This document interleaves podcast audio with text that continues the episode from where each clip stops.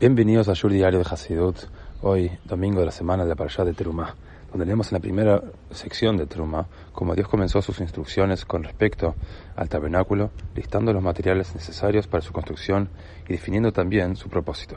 Como dice el versículo, Mikdash Betoham. Deben hacer para mí un santuario y moraré entre ellos. El Rebbe señala en Ayom Yom, de para el 21 de Tammuz, que no dice en Él, sino en ellos. O sea, moraré en ellos, entre ellos. Dios nos dijo que hagamos un santuario para que Él pueda morar entre nosotros. Hay tres tipos de santuarios incluidos en este mandamiento. El tabernáculo físico que los judíos construyeron en el desierto, el santuario interno personal que cada uno de nosotros debe construir en nuestras vidas y esferas de influencia en el mundo, y finalmente el mundo en general que debemos transformar en la casa de Dios. En los tres casos, la tarea es posible solo porque estamos simplemente revelando la verdadera naturaleza oculta de la realidad.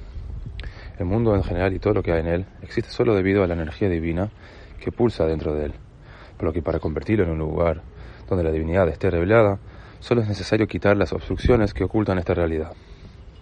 Similarmente, la esencia de cada uno de nosotros es nuestra alma divina, por lo que hacer de nuestras vidas un tabernáculo para Dios no es más que permitir que nuestra esencia interna brille a través del bagaje de excesos materiales que se han acumulado durante nuestro viaje de la vida.